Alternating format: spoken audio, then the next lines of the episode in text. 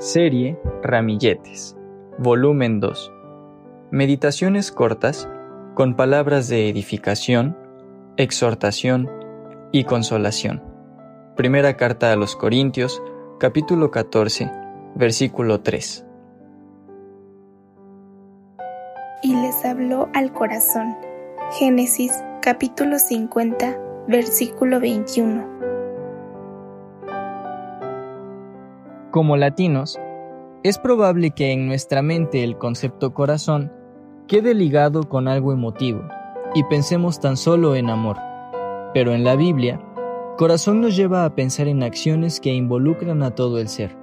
Recordemos algunos casos. Número 1. Rasgad vuestro corazón y no vuestros vestidos, y convertíos a Jehová. Joel capítulo 2, versículo 13. Número 2 Meditad en vuestro corazón.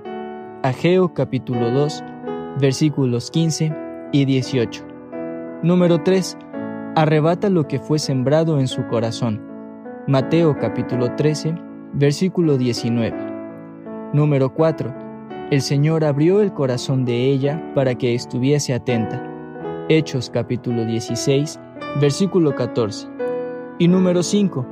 Porque con el corazón se cree para justicia Romanos capítulo 10, versículo 10.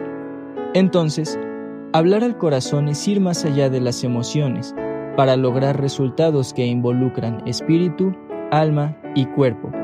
Primera carta a los tesalonicenses capítulo 5, versículo 23. O bien, alma, mente y fuerzas. Marcos capítulo 12, versículo 30. Los textos ya citados nos marcan que llegar al corazón es lograr contrición, como en Pentecostés, Hechos capítulo 2, versículo 37. Es producir cambios duraderos, Romanos capítulo 6, versículo 17. Y es afirmarlo en la gracia, Hebreos capítulo 13, versículo 9. También que el trabajo de Satanás es arrebatar lo sembrado en él, pero el de Dios es abrirlo para que su voz sea escuchada. En el caso de José, citado en el título, hablar al corazón trajo consuelo. En el caso de Ezequías, hablar al corazón, segundo libro de las Crónicas, capítulo 32, versículos 6 y 7, quitó el miedo y produjo ánimo.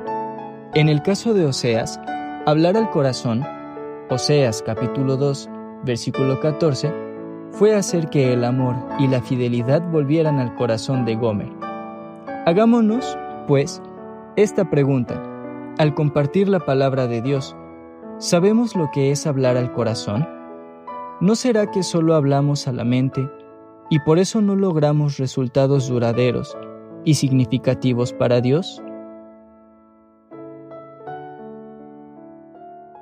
Pidamos a Dios que nos enseñe a hablar al corazón.